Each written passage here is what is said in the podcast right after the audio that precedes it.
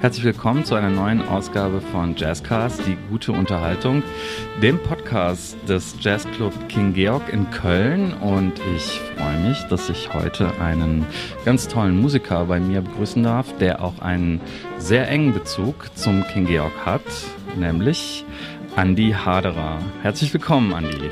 Vielen Dank für die Einladung.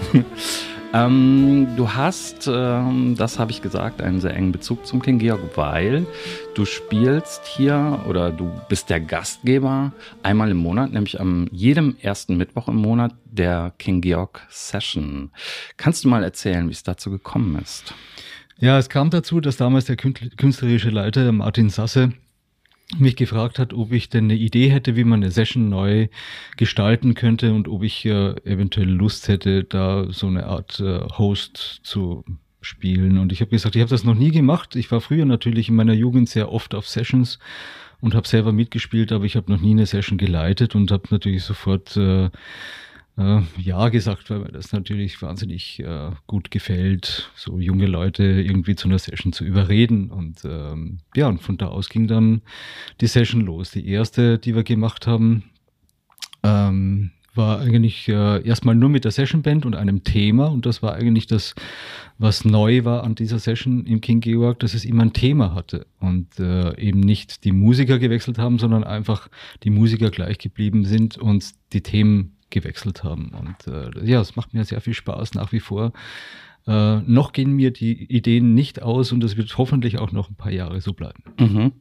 Ähm, wie kommst du auf die Themen? Also ähm, ich habe mir nochmal die Session äh, jetzt angeschaut, die gibt's ja auch bei uns im äh, Streaming-Archiv auf der King Georg Webseite zu sehen und äh, das ist, glaube ich, immer die erste Stunde. Die äh, gehen ja relativ lang. Und ähm, das Thema dieser Session war Wes Montgomery, ähm, berühmter Jazzgitarrist. Und äh, der Gast ähm, war Bruno Müller. Und äh, da wird ja auch nicht nur das Thema gewählt, sondern wird ein komplettes Programm zusammengestellt. Wes Montgomery Stücke oder Stücke, die dann in seinem Stil gespielt werden. Oder du kannst das sicher besser erklären, aber äh, erzähl doch mal, wie ihr dann dieses Programm zusammenstellt. Oder machst du das erstmal ganz alleine und besprichst das dann mit den anderen? Mm, ja, das wird schon gemeinsam äh, besprochen und die Ideen werden gesammelt und äh, ja, es wird halt also von meiner Seite dann darauf geachtet, dass äh, sich Dinge nicht so oft wiederholen, dass ich zum Beispiel nicht dauernd einen Saxophonisten zu meiner Seite habe, sondern dass es eben auch manchmal ein Sänger, Sängerin mhm. oder äh, Bassist selten, weil das ist ja Bestandteil unserer Gruppe. Karis Hermes Richtig. spielt den Bass Bass, Jerry Lou spielt Piano und Niklas Walter Schlagzeug. Genau. Und äh, deswegen gucke ich halt einfach immer, dass ich irgendeinen Frontmann, äh, Frau kriege, äh, die einfach eine äh, bestimmte Art zu spielen verkörpert. Und danach wird dann auch entweder das Thema ausgesucht oder es wird ein Thema ausgesucht und dazu der dementsprechende Gast. Mhm. Ja, Worüber ich mich da sehr gefreut habe bei dieser speziellen Session, es wurde auch ein Stück gespielt aus einem meiner Lieblingsfilme, und zwar von Jacques Demy, also ist der Regisseur, ähm, Die Regenschirme von Cherbourg mit äh, Catherine Deneuve. Mhm. Wie seid ihr auf dieses Stück gekommen? Das hat der Bruno Müller einfach vorgeschlagen. Mhm. Und äh, ich, wie gesagt, ich suche meistens dann auch die Leute äh, aus, die mit dem Thema zu tun haben oder die dieses Thema auch wirklich gut verkörpern können oder die eben einfach auch schon Programme gemacht haben mit diesem Thema. Und äh, die schlagen dann einfach so wunderschöne Stücke vor, die, wo wir wahrscheinlich auch gar nicht so drauf kommen würden. Mhm. Wunderschönes Stück, wunderschöner Film. Worüber wir jetzt noch nicht gesprochen haben, ist dein Instrument. Das habe ich bis jetzt noch gar nicht erwähnt. Und dein Instrument ist die Trompete. Und was ganz typisch ist für diesen Podcast, ist, dass wir ein bisschen über dich auch sprechen wollen, über den jeweiligen Gast und ähm, wo du herkommst zum Beispiel. Du lebst, das kann man ja schon verraten, schon seit geraumer Zeit, also seit über 30 Jahren, ja, in, in Köln und bist hier auch tätig. Äh, bei der WDR Big Band bist du der Lead-Trompeter schon seit 1988. 88 ist das 89, richtig? Ja, genau. Und du lehrst auch in Köln und ähm, du bist aber nicht hier und auch nicht im Rheinland und auch nicht in Deutschland geboren. Du kommst aus Österreich. Richtig. Ja. Wo genau? Uh, ungefähr 20 Kilometer südlich von Wien. Mhm. Das ist eine Weingegend, deswegen bin ich auch eher ein Wein- und kein Biertrinker. Ähm, mhm. Eine sehr schöne Gegend, wo es, äh, ich sag mal, sehr viel Blasmusik gibt, viele äh, Weinfeste gibt äh, und äh, ja, da auch natürlich äh, Blasmusik angesagt ist. Und da ist es genau mein Punkt, wo ich angefangen habe zu spielen, nämlich mit meinem Vater bei äh, Trachtenkapellen, bei Blasmusikkapellen. Mhm. Und so bin ich mehr oder weniger auch zur Trompete gekommen. Mhm. Wie alt warst du da? Da war ich so neun, zehn Jahre mhm. alt. Dann erübrigt sich ja eigentlich schon die Frage nach dem musikalischen Elternhaus, weil die hast du ja jetzt schon ja. beantwortet. Du wurdest also zumindest von deinem Vater musikalisch schon früh inspiriert. Absolut, ja. Mein Vater war äh, Berufsmusiker, eher im Volksmusik Volksmusikbereich mhm. oder Tanzmusikbereich und hat Trompete gespielt, Saxophon gespielt und da hatte ich natürlich schon sehr früh Zugang zu den Instrumenten und vor allem habe ich schon sehr früh Musik gehört und das hat mich sehr geprägt. Mhm. Was für Musik war das dann, die bei euch zu Hause lief? Das war äh, von äh, Ernst Mosch, Egerländer bis äh, Glenn Miller, bis äh, alles, bis äh, teilweise auch äh, damals in den 70er, 80er Jahren mhm. neue Popmusik, Beatles, alles mögliche, also querbeet, aber alles, wo auch Blasmusik oder Bläser vorkam, da haben, haben wir natürlich alle immer die Ohren gespitzt. Mhm. Wie bist du zum Jazz gekommen oder was, äh, wann hat sich so herauskristallisiert, dass Jazz die Musik ist, die dich vielleicht am meisten reizt von all den Musiken? Da, wenn das überhaupt so ist, also wenn man das so sagen kann. Ja, das kann man schon sagen. Es ist meine große Liebe, kann ich schon sagen, ist Jazzmusik. Mhm. Meine noch größere Liebe war immer Big Band Musik. Mittlerweile muss ich sagen, das hat sich etwas gewandelt, mhm. weil ich der improvisier improvisierten Musik jetzt mehr Zugang äh, gekriegt habe und äh, das irgendwie so, also beides gerne mache. Aber bei uns, äh, ich würde mal sagen, es gab ein Schlüsselerlebnis bei mir. War ich so 12, 13 Jahre alt, habe ich mir eine Musikkassette mal bekommen von einem Bekannten von meinem Vater, der gesagt, hör dir das mal an. Mhm. Und auf dieser Musikkassette damals war auf der einen Seite Count Basie Big Band und auf der anderen Seite Maynard Ferguson mit seiner Trompete und seinem Orchester. Und beides hat mich wahnsinnig fasziniert und ich habe gesagt, ich würde gern eigentlich, wenn ich die Möglichkeit hätte, so in so einer Band spielen wie die Count Basie Big Band. Und da würde ich gerne so die erste Stimme spielen. Das mhm. hat mich immer am meisten gereizt. Und äh, von da aus über Tanzmusik, kommerzielle Musik, äh, Galas äh, bin ich halt dann mhm. zum Jazz gekommen. Mhm. Das heißt, du hast auch früh schon für dich entschieden, die Musik ähm, wird dein Lebensinhalt sein. Also es wird dein quasi ein berufliches Leben auch prägen. Absolut. Du wirst Musiker. Ich äh, wollte immer Musiker werden. Mhm. Das war von meinem äh, von meinem zwölften Lebensjahr an war das mein Traum. Mhm. Ich wusste nur nicht, ob dieser Traum irgendwann mal erfüllt wird. Also ich habe Glück gehabt. So ich kann mir zumindest vorstellen, dass bei, äh, ja, da dein Vater ja auch äh, Musiker gewesen ist und äh, dass der vielleicht das dann auch unterstützt hat und gesagt hat, ne, in anderen Familien ist das vielleicht irgendwie auch schwieriger, wenn man sagt, ich möchte Musiker werden, dass die Eltern dann erstmal sagen, hm, aber erstmal was ordentliches lernen. Oder waren deine Eltern da auch äh, hm, Sozusagen. Äh, sagen wir so, meine Eltern äh, haben mich, äh, haben mir freien Lauf gelassen. Mhm. Also die haben mich weder unter Druck gesetzt, noch haben, sie haben weder geraten, Musiker zu werden, noch abgeraten davon. Und das fand ich eigentlich das äh, absolut äh, Schönste, was sie mir äh, schenken konnten, weil es war wirklich meine freie Entscheidung, ob ich mhm. das machen möchte oder nicht. Und sie haben halt relativ früh gemerkt, dass ich Musik einfach insgesamt Musik liebe und da gab es dann irgendwann mal keine Fragen mehr. Mhm. Wie ist deine Ausbildung gelaufen? Was waren so die wichtigsten Schritte, würdest du sagen, im Nachhinein? Ähm, ein sehr wichtiger Schritt war, dass ich äh, relativ jung zu einem klassischen Vorstudium kam in Wien und habe da eben an der Hochschule Klassik studiert. Mhm.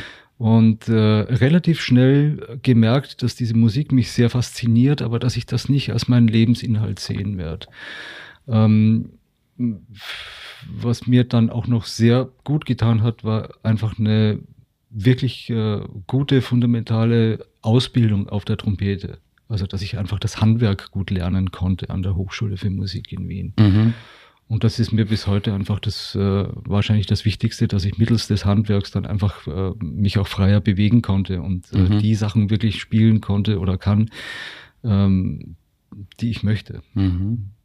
Wann hast du das so zum ersten Mal festgestellt, dass du auf so einem Level bist irgendwie, oder das, sind das so schleichende Übergänge? Ich glaube, das sind so schleichende mhm. Übergänge. Das sind, äh, also ich glaube, bis heute habe ich es noch nicht mal richtig festgestellt, sondern genieße es einfach, äh, weil ich bin immer noch in einem Lernprozess und äh, hört der jemals auf? Ich hoffe nicht. Weil das, ist, das ist etwas, was, äh, also bei jeder zum Beispiel wieder, um zurückzukommen zum den King Georg Sessions, bei jeder ja. Session, die wir hier machen, ich lerne einfach neues Repertoire kennen, ich lerne altes Repertoire neu kennen. Mhm. Ich lerne mit äh, Musik neu umzugehen, weil es eben einfach immer ein anderer, ein anderes Setup ist. Es ist immer eine andere äh, mhm. Konstellation von Musikern. Es ist immer eine andere Atmosphäre.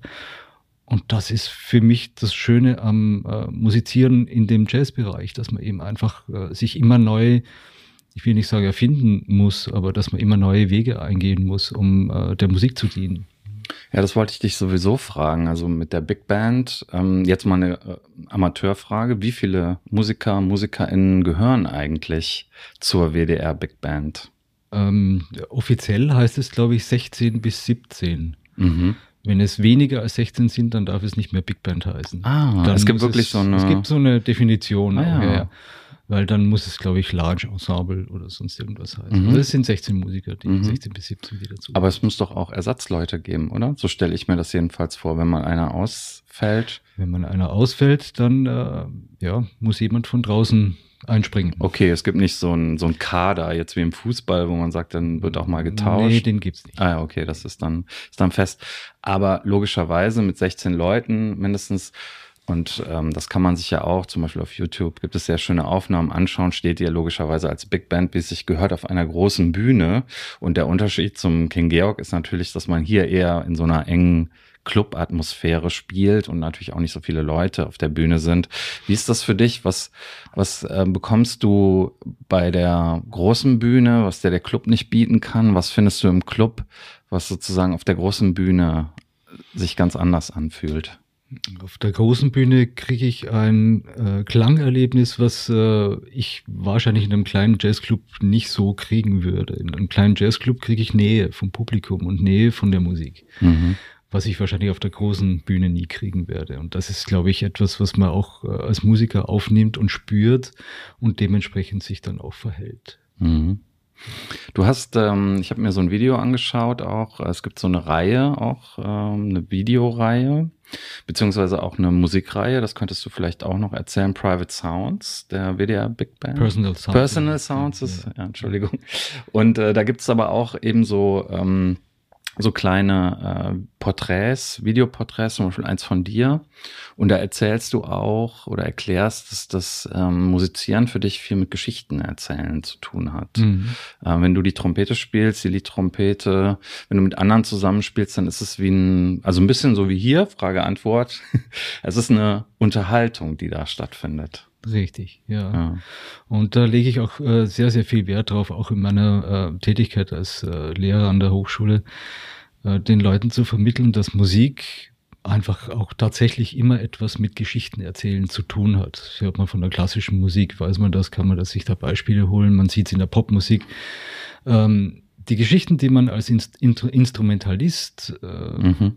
erzählen möchte, sind natürlich äh, nicht so einfach, als wenn man die Sprache zur Verfügung hat. Das heißt, ich kann mit Worten natürlich sehr viel mehr und sehr tiefer etwas und schneller was ausdrücken, als ich es mit meinem Instrument machen kann. Und deswegen ist es da, glaube ich, noch wichtiger, dass man äh, so ein bisschen mehr in sich reinhört und vor allem seine Emotionen reinsteckt in dem, was man und wie man Sachen interpretiert. Mhm. Und damit eben versucht, Geschichten zu erzählen mhm. und einen Stil zu ähm, ja, einfach ja, eine Geschichte zu erzählen. Mhm. Ich wollte, also oder dazu fällt mir aber schon ein, wenn du sagst, man kann das genauer sagen mit Worten, stimmt wahrscheinlich, aber man kann natürlich auch äh, äh, sozusagen Gefühle besser evozieren, also mit mit der Musik, also die Leute eben auf so einer anderen Ebene ansprechen. Mhm. Heißt das für dich dann eben auch, dass du ganz besonders viel von dir in die Musik hereinlegst? Ähm, auf eine Art, die du vielleicht anders schlechter ausdrücken kannst? Ist die Musik so ein, so ein Ventil? Absolutes Sprachrohr für mich. Also mhm. äh, Sprechen ist für mich schwieriger als Musik machen. Ja. Weil äh, es liegt vielleicht auch daran, dass Sprache sehr direkt ist. Und äh, wenn ich ein Instrument dazwischen habe, also zwischen mir und dem Publikum, dann habe ich einen Verstärker, aber ich habe etwas, was mich quasi, ähm, was ja, was noch dazwischen geschaltet ist. Und deswegen glaube ich, ist es auch einfacher für mich mit dem Instrument etwas auszudrücken als über die Sprache. Mhm. Was ich auch spannend finde, wenn man sich jetzt ähm, so an, also wenn man Material von anderen, äh, Songs von anderen spielt, dann mischt sich ja auch deren Geschichte mit der eigenen Geschichte. Mhm. Und es mischt sich vor allem auch so eine Art historische ähm, also die Historie des, des Jazz, der Musik an sich, steckt ja auch in den ganzen Stücken drin. Wenn man jetzt sich zum Beispiel Wes Montgomery anschaut, der, glaube ich, in den weiß ich nicht, in den 30 30er Jahren geboren wurde. Also das ist ja dann schon auch etwas, der, die, die Zeit ist ja in den Originalstücken enthalten. Mhm. Ist das auch etwas, was dich ähm, sehr interessiert, dass du als Forscher in der Jazzgeschichte oder in der Musikgeschichte unterwegs bist? Mm, so weit würde ich gar nicht gehen. Also ähm, ich glaube, ich, dass ich gar nicht so tief in die Stücke reingehe. Ich versuche einfach nur die, äh, die Stücke mit den Komponisten kennenzulernen und versuchen meine eigene Interpretation darüber zu finden, ohne ähm, dass ich, äh, also mit sehr, sehr viel Respekt, lass mal so sagen, vor den Kompositionen und vor von den, von den Arrangements, die da stattfinden, sowohl als Liedtrompeter als auch als äh, Improvisationsmusiker. Mhm. Und äh, ja, es ist natürlich äh, klar, ist jeder Komponist, jeder Musiker hat so seine eigenen ähm, Stilrichtungen. Und ich glaube, das hat sehr viel damit zu tun, wie man sich selber heutzutage als Musiker sieht, welche Stilrichtung man eigentlich auch vertreten möchte. Und äh, in meinem Fall ist das tatsächlich Musik der 50er, 60er, 70er Jahre, obwohl ich da sehr aufgeschlossen bin, auch heutzutage Musik zu spielen, die aus dem Hip-Hop-Bereich kommt, die aus mhm. dem ähm, ja, modernen Bereich halt mhm. Ich habe gelesen, du hast mit Phil Collins zusammengespielt. Ja, die, also es war die WDR Big Band tatsächlich, mhm. die Horns der WDR Big Band. Das war 1996, haben wir eine sehr große, schöne Tour gemacht mit Phil Collins. Mhm. Wie war der so? Er selber ähm, angenehm, nett. Aha die Arbeitsweise war ein bisschen komisch, weil wir natürlich als, äh, ich sag mal, routinierte Big Band Musiker Noten vor uns äh, sehen und die relativ schnell mhm. umsetzen können. Und er konnte erstmal schon gar keine Noten lesen. Also er hat wahnsinnig lange gebraucht, bis er diese ganzen Charts dann auch spielen konnte. Mhm. Und äh, er selber ist halt auch ein Perfektionist. Das heißt, er, die Proben haben dann ungefähr acht Stunden am Tag gedauert, wo wir schon alle äh, gähnend da saßen und gesagt haben, so, jetzt könnten wir eigentlich ja schon ein Konzert spielen. Und dann waren aber noch fünf Tage Probe vor uns. Also das war etwas mühsam, aber es war ein unheimlich schönes, tolles Erlebnis, mhm. mit jemandem äh, der so ein Kaliber ist, auf der Bühne zu stehen. Mhm. Jetzt, äh, weil du es eben schon selbst erwähnt hast, neugierige Frage. Ähm, es gibt ja gerade auch diese Beatles-Doku zu sehen. Wirklich eigentlich super spannend. Also ungefähr neun Stunden lang diese Aufnahmesessions, weil man da ja eben auch ähm, gerade wenn man das gesehen hat, dann kriegt man diese Dynamik mit. Ja, also mhm. du sagst, die Musiker erzählen sich gegenseitig was, aber dazwischen liegt ja auch immer noch die andere Kommunikationsebene, die man hat.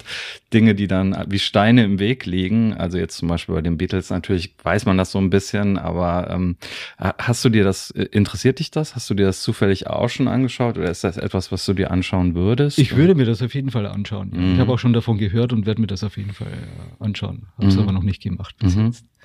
Ähm, wir sind noch auf dem Weg auch, wie du nach Köln gekommen bist. Das ähm, hast du noch gar nicht erzählt. Und ähm, was ich auch über dich gelesen habe, weil wir eben bei dem Musical-Film waren, äh, die Regenschirme, äh, dass du auch bei einer Musical-Produktion auf in der Zeit, äh, bevor du nach Köln gekommen bist, hast du auch bei einer Musical-Produktion mitgearbeitet, nämlich bei Cats. Mhm. Wie war das? Wie ist es dazu gekommen? Das war ein äh, Engagement. Ich hatte mal ein Vorspiel gemacht da 1900, weiß ich gar nicht mehr, 83 glaube ich war es. Und äh, mhm. das war so das erste moderne Musical, was in äh, Österreich auch in den äh, bekannten Theater gelaufen ist. Ja. Und äh, ja, und hab, durfte dann einfach da als äh, festangestelltes Mitglied des Orchesters ähm, ich weiß nicht, wie lang es war, sechs Jahre lang Cats mhm. spielen. Und das hat, das war quasi ein Sprungbrett für mich. Also es mhm. war sehr schön, da Dinge auszuprobieren, jeden Abend das Gleiche zu spielen und äh, musikalisch eben einfach auch äh, besser zu werden. So ein richtiger Dauerbrenner. Ne? Und ich kann, Absolut. ich kann mich erinnern, das ist Andrew Lloyd Webber, ist das? Genau. Ja. ja. Der Komponist und ähm, das war damals in der Hitparade. Ne? Ein genau. Song davon auf jeden Fall. Ja. Also ähm, hier noch in, in, in Deutschland mit Dieter Thomas Heck, ja, die ZDF-Hitparade. da wurde das, äh, wurde das, war das auch wochenlang und äh, war auf jeden Fall ein totaler Ohrwurm. Und da hast du dann auch ja quasi Erfahrung sammeln können, wie das ist, in so einem festen Ensemble drin genau, zu Genau, richtig. Und von da haben mich natürlich auch ein paar Musiker gehört, die da auch mitgespielt haben bin ich erstmal nach Deutschland gekommen und habe bei Peter Herbolzheimer Rhythm Combination angefangen zu spielen. Mhm. Das war, war, sehr schön und von da aus eben zum WDR und äh, habe da ein paar Mal als äh, Substitut gespielt für ein paar Jahre und äh, mhm. äh, dann wurde mir die Stelle angeboten. Mhm. Und da muss man ja sagen, äh, dein Kindheitstraum ist dann in Erfüllung gegangen. Der ist äh, in Erfüllung gegangen, ja. Mhm. Mit einer der besten Bands äh, zu spielen, das war schon sehr schön. Mhm. Ist immer noch sehr schön. Ja. Was bedeutet das, Teil dieses Ensembles zu sein? Kannst du das mal äh, erzählen? Wie oft trefft ihr euch? Ähm, was ist deine spezielle Aufgabe in der Gruppe? Naja, wir, wir treffen uns quasi jeden Tag. Es ist eine äh, Projektband, die aber fest angestellt ist. Das heißt, wir haben alle zwei Wochen ein neues Projekt auf dem Tisch liegen mit neuen Gästen, mit neuen Arrangements. Und für mich, für uns bedeutet das, äh, in eine Musik einzutauchen, mit der man selber vielleicht auch gar nicht so viel zu tun hat und versuchen und zu versuchen, diese Musik ähm, so zu gestalten, dass es eben attraktiv für ein Publikum als Konzert dargeboten wird. Und manchmal ist es, ich sag mal, etwas langweiliger, weil da wird irgendwie eine Filmmusik aufgenommen für irgendeinen Film, wo man dann äh, nicht so als Big Band gefeatured wird, sondern mhm. einfach nur, ich sag mal, ne, jetzt nicht abwertend, aber so als Begleitmusik fungiert. Und manchmal ist es halt tatsächlich sehr, sehr herausfordernd, weil es eben gerade für dieses Orchester geschrieben wurde. Die Arrangements wurden dann neu oder die Komposition neu für das Orchester geschrieben. Und wenn das jetzt Leute sind, die schon öfters bei uns waren, dann kennen die natürlich auch die Musiker und schreiben halt äh, teilweise auch bis äh, zu den Grenzen was die Musiker auch leisten können. Mhm. Das ist natürlich sehr herausfordernd, aber auch sehr äh, spannend. Mhm. Was ist für dich das Besondere am Big Band Sound? Was ist das, was dich, was du glaubst, was dich daran um, ähm, so besonders reizt? Ich glaube, es ist diese Energie, die ähm, in dieser äh, Fülle auch rüberkommt. Dieses Klangerlebnis, was man hat, wenn man in einer Trompetensection, Posaunensection oder überhaupt in einer Big Band Aha. sitzt. Ich glaube, das ist so ein ähnliches Gefühl, äh, als wenn man in einem großen Symphonieorchester sitzt und plötzlich eine Malersymphonie spielt mhm. oder Wagner oder sonst irgendetwas. Ja, ich würde aber sagen, die Big Band verm vermittelt ein bisschen mehr Lässigkeit. Ne? Manchmal ja. so nach, ja, so nach, nach außen hin. Das ist ja. natürlich wahrscheinlich auch. Äh, wie, hörst du das eigentlich, wenn einer von den 16 mal einen schlechten Tag hat? Hast du da so ein Ohr für? Bekommt man das mit? Ähm, wenn derjenige gerade mal Solo spielt äh, und äh, ich, ja, kann schon sein, aber es ist sehr selten. Mhm. Ja, weil es ist halt, man darf halt auch nicht vergessen, es ist ein so ein hohes Niveau, da ist ein schlechter Tag äh, immer noch, immer noch äh, einigermaßen gut. Mhm. Und demnächst fahrt ihr alle zusammen nach Las Vegas oder? Hm, nee. Aber, weißt, Aber du, weißt du, wieso ich das, ja, wegen der, das frage? Äh, äh, du meinst wegen der, wegen der Grammy-Nominierung. Grammy-Nominierung ja. Erzähl doch mal was dazu. Das ist ja also auch schon. Das ist schon mal macht was, was her. Ja. Ne? Wir hatten auch schon mal einen Grammy, also zwei sogar schon mhm. mal gewonnen. Mhm.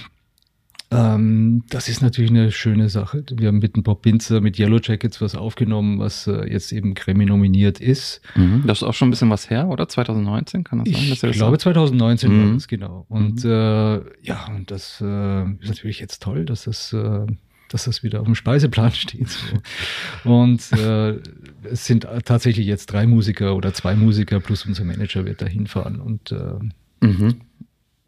Ah ja. Hoffentlich äh, kriegen wir den. Mhm. Wäre natürlich schön. Wo wir jetzt bei diesem Thema sind, Verleihungen und auch eben schon über die Session gesprochen haben und da ist mir eben natürlich auch aufgefallen, dass ihr euch äh, auch wirklich nochmal explizit gefreut habt, dass auch so viel Publikum live vor Ort war. Ähm, es ist eine Frage, die gerade äh, ich eigentlich jedem stelle hier in den letzten Monaten, der ähm, hier zu Gast war, ähm, wie du mit der äh, als Musiker auch mit dieser ganzen Corona-Situation zurechtgekommen bist. Äh, weil einem ja da auch, wenn du sagst, ähm, es, man erzählt sich so Geschichten, ja, das ist ja auch was, was dann, was dann vielleicht fehlt, ja. Mhm. Also, dass man, dass man dieses äh, Miteinander musizieren, dieses Geschichten erzählen auf so einer sehr physischen Ebene dann eben auch, ähm, ja, eine Zeit lang wahrscheinlich nicht hatte. Kann ich mir vorstellen, auch diese Bühnensituation. Es ist ja was, muss ja was völlig anderes sein, auf einer leeren Bühne zu spielen. Wir haben die tollen Streams, die haben wir auch schon die ganze Zeit, auch im härtesten Lockdown, äh, konnten im King Georg Konzerte stattfinden. Aber als Musiker ist es ja schon ein Unterschied, wenn man da nicht jemanden hat, der mit dem man interagieren kann. Oder? Natürlich. Und das ist, glaube ich, also wenn ich jetzt anfangen würde zu jammern, äh, ich bin eigentlich in einer sehr glücklichen Position mit äh, einer Festanstellung beim WDR und an der Hochschule. Das heißt, äh, ich kann jetzt nicht sagen, dass es mich finanziell äh, völlig in den Ruin getrieben hat. Aber emotional ist natürlich absolut ähm, eine Katastrophe. Weil, mhm. wie du gerade gesagt hast, wenn ich die Trompete in die Hand nehme, dann spiele ich natürlich am liebsten und wahrscheinlich auch am besten, wenn ich für jemanden spiele. Und wenn äh, dieser jemand nicht vor mir sitzt, sondern nur imaginär in irgendwelchen Computern steckt zu Hause, dann äh, tue ich mir natürlich sehr schwer, weil das mhm. Feedback fehlt, ne? mhm. die Reaktion fehlt, die Atmosphäre fehlt. Aber ähm, ich sage mal, meine Situation ist dann noch relativ überschaubar, weil wir auch mit dem WDR Gott sei Dank sehr viele Streams und so gemacht haben und das war schon okay, dass wir einfach in Übung bleiben und miteinander zumindest spielen konnten. Was mir natürlich wahnsinnig äh, schwer äh, Kopfzerbrechen gemacht hat die ganze Zeit, sind meine Studenten, die ja tatsächlich abhängig sind von irgendwelchen Live-Gigs und äh, die dann plötzlich gar nichts mehr haben. Mhm. Ähm, es sollte ja auch letztens einen Klassenabend geben. Mhm. Ähm, das ist ein neues Konzept, glaube ich, was es auch im King Georg bisher so noch nicht gegeben hat. Der musste leider ausfallen, äh, Corona-bedingt, mehr oder weniger. Ähm, aber vielleicht kannst du ja auch mal was dazu erzählen, weil es würde mich jetzt auch interessieren. Es soll, glaube ich, auch einmal, einmal monatlich stattfinden oder, oder nicht so oft? Äh, das wissen wir noch nicht. Es war eigentlich als Pilotprojekt äh, mal mhm angedacht, dass wir die Klassenabende, die äh, gerade speziell für Trompete, Posaune oder andere Blasinstrumente in, äh, normalerweise an der Hochschule abgehalten werden, dass die besten Teilnehmer eben einfach dann auch ins King Georg kommen und da ihren Klassenabend bestreiten. Sprich, äh, dass es Beiträge gibt von Studenten, die dann zwei, drei Stücke mit ihrer Band spielen und davon, ich sag mal, zehn Studenten am Abend ähm, ähm, ja, leider konnte das nicht stattfinden, weil die Bands weggeknackt sind wegen Corona oder mhm. manche der Studenten eben einfach gesagt haben, das ist mir zu heikel, da möchte ich jetzt nicht unbedingt äh, auch noch mitmachen in dem kleinen Club, obwohl ich da eh von ausgegangen wäre, dass da nichts passiert. Ja, ja.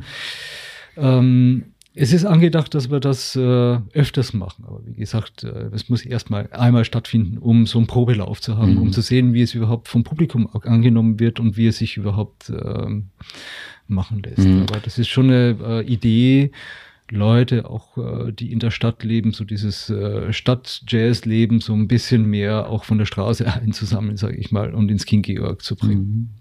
Mhm. Ja, es gibt ja auch großes Potenzial in Köln, denke ich. Äh, und viele Leute, die ähm, gerne schon ins King Georg kommen, bestimmt auch in Zukunft äh, werden es noch mehr sein, auch wenn die Corona-Maßnahmen äh, vielleicht mal Vergangenheit sein werden. Was ähm, ist denn dein Credo bei der Vermittlung?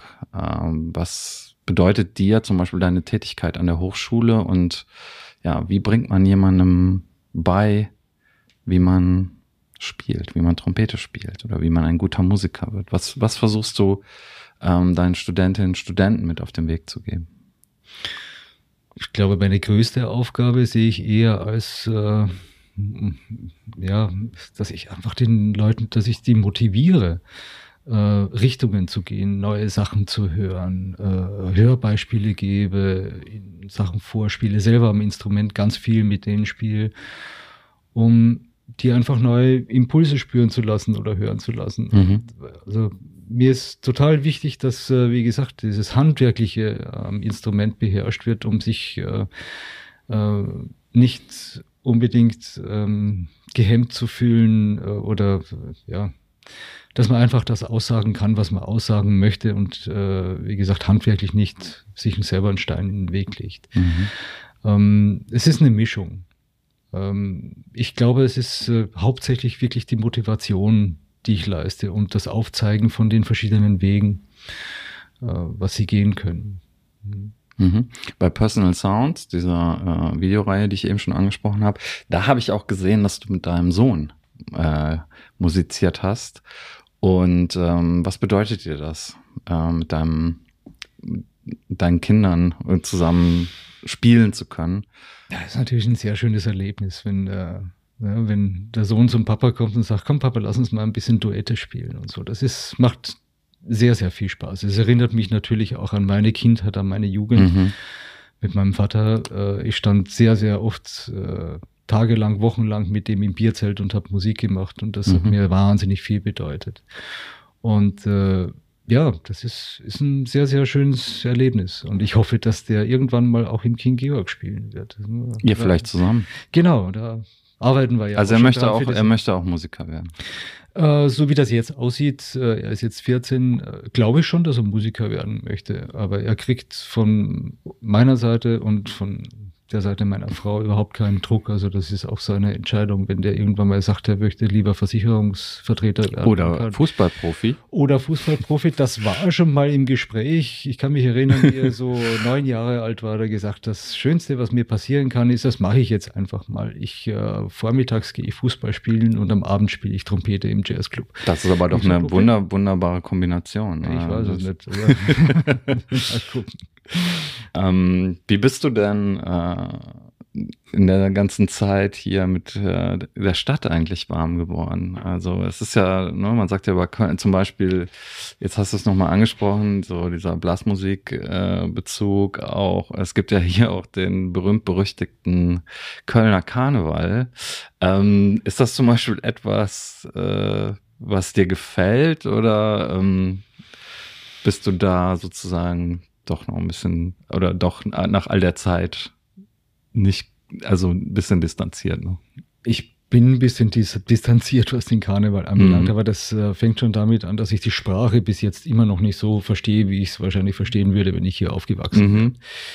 Ähm, Bier trinken tue ich auch nicht so gern. Ähm, ja, ja die Wahn. Musik mhm. ist auch nur begrenzt das, was ich mir äh, so den ganzen Tag reinziehen kann. Das heißt, es sind schon ein paar Faktoren, die äh, mich am Ausgehen zu Karneval. Aber du wohnst ja schon in einem Fädel, wo der Karneval sehr präsent ist. Ne? Jo, äh, ich, ich, mag den auch irgendwie. Nur selber mitmachen ist natürlich immer auch eine andere Geschichte. Mhm. Und äh, mein Vater hat, äh, der hat äh, früher sehr viel im Karneval, hier im Kölner Karneval auch gespielt, also Musik Ach, tats gemacht. Tatsächlich, ja.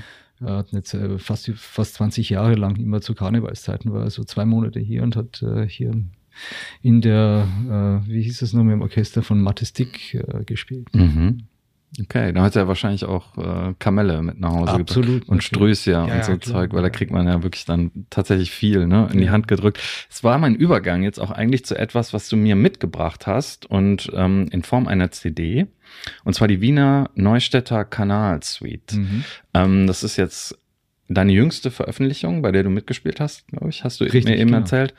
Und es ist eine ganz besondere Geschichte, ähm, weil es nämlich auch so eine Art Hörbuch glaube mhm. ich, ist, mit Erzählstimme auf jeden Fall und auch musikalisch eine Geschichte erzählt. Und vielleicht magst du ja mal kurz erklären, worum es sich dabei handelt, mit wem du das gemacht hast und warum und ja, was dahinter steckt.